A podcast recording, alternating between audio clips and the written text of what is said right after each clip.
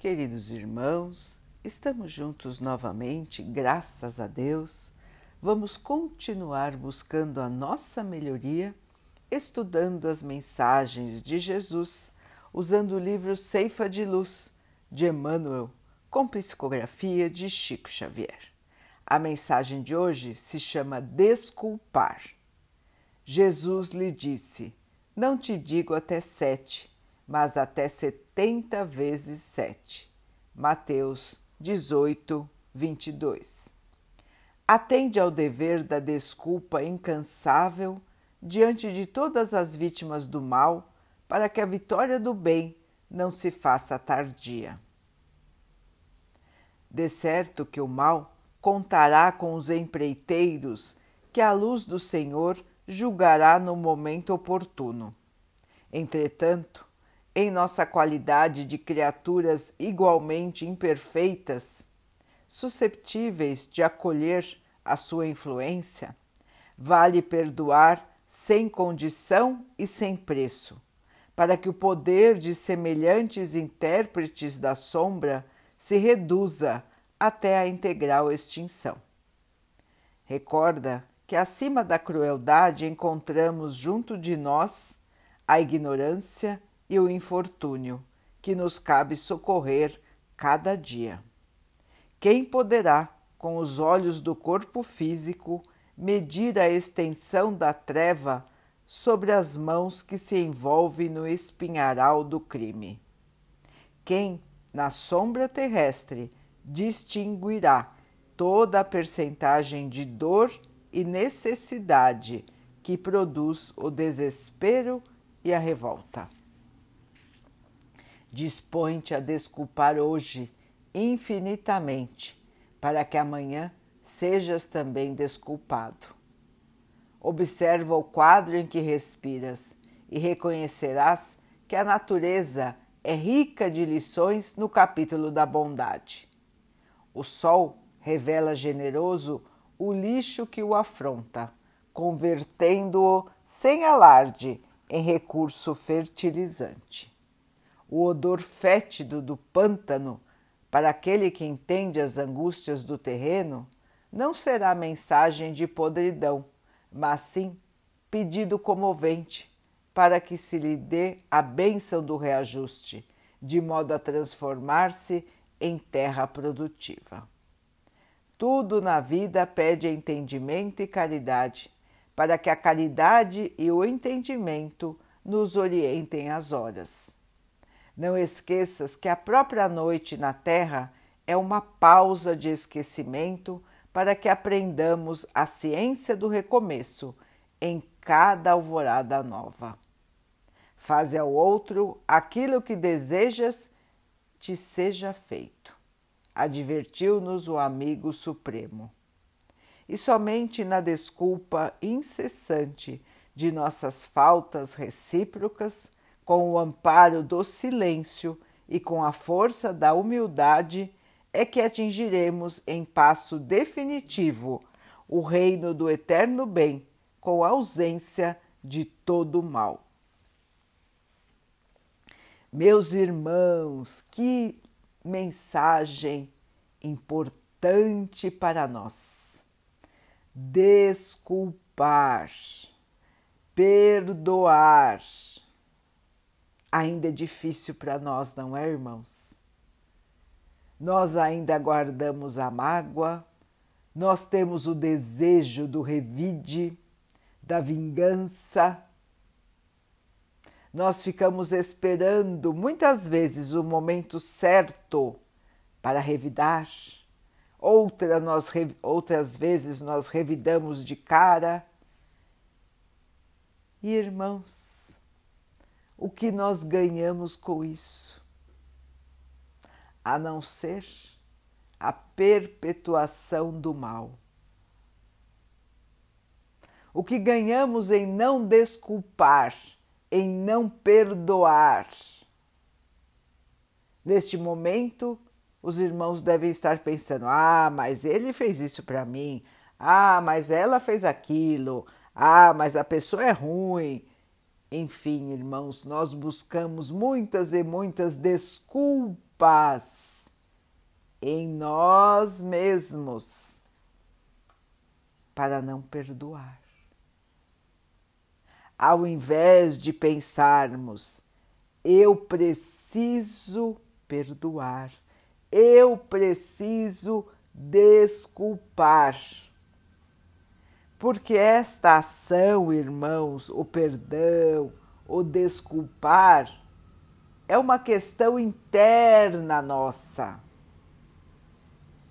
O irmão ou a irmã que nos fez mal, que nos ofendeu, que nos provocou, que nos afrontou, tem um problema, um problema de evolução, um problema de retirar a sombra, a inferioridade do seu espírito. Nós, por outro lado, também temos um problema, porque não desculpar, não perdoar, também é sinal de inferioridade. Emmanuel nos lembrou do nosso supremo amigo Jesus, que nos ensinou o perdão e não só falando sobre o perdão, mas perdoando. Qual foi o último pedido de Jesus para o Pai quando estava na cruz? Pai, perdoa-os, eles não sabem o que estão fazendo pendurado numa cruz, com uma dor inimaginável para nós, um ser que é só amor pediu ao Pai que nos perdoasse. Irmãos, e nós, ainda tão imperfeitos, e nós que temos no nosso passado e muitas vezes no nosso presente tantos erros. Será que não podemos perdoar? Será que nós não podemos esquecer as ofensas e sermos mais humildes, mais tolerantes? mais amorosos. Hein, irmãos? Será que nós não podemos dar esse passo à frente na nossa evolução? Isso ajuda a nós mesmos. O perdão é um remédio para quem perdoa. Porque guardar mágoa, guardar ressentimento, irmãos, é doença da alma. E quando nós conseguimos perdoar, nós estamos curando uma ferida interna. O irmão ou a irmã que nos prejudicou também terá que curar as suas feridas. Também terá que responder pelo aquilo que fez de errado. Terá que reconstruir os seus passos até que aprenda a caminhar no bem. Passando por muitas dificuldades até aprender. E uma das dificuldades que passará será enfrentar as mesmas coisas que fez os outros enfrentarem. Um dia vai aprender.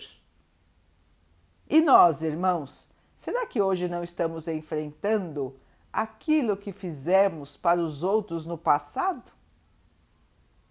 Nós não temos condições de lembrar de nossas encarnações anteriores. Muitas vezes a gente até esquece do que fizemos nesta própria encarnação. Será que nós realmente não podemos perdoar? Será que nós realmente não podemos desculpar? Irmãos, isso é o bem para nós mesmos.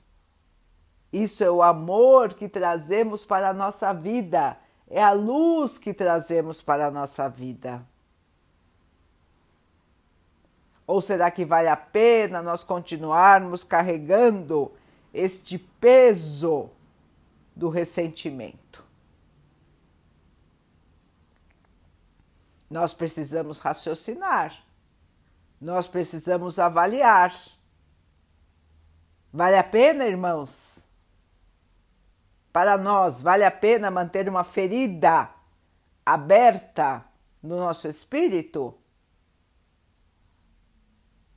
É questão de escolha, irmãos. A escolha é nossa. Não tem nada a ver com o outro. A escolha é de cada um de nós. Podemos escolher nos mantermos na infelicidade, no desejo da vingança, do revide, na mágoa, no ressentimento ou podemos escolher caminhar em paz, na certeza de que todos são ignorantes, de que todos estão tentando melhorar, todos estão aqui para aprender, cada um responderá pelos seus atos. E nós, assim como todos, responderemos também pelos nossos. E assim, irmãos, não cabe a nós julgar nem condenar a ninguém, a não ser que nós tenhamos este esta profissão aqui na Terra. Se nós não formos juízes aqui na Terra, juízes do direito, nós não temos a missão de julgar nem condenar ninguém.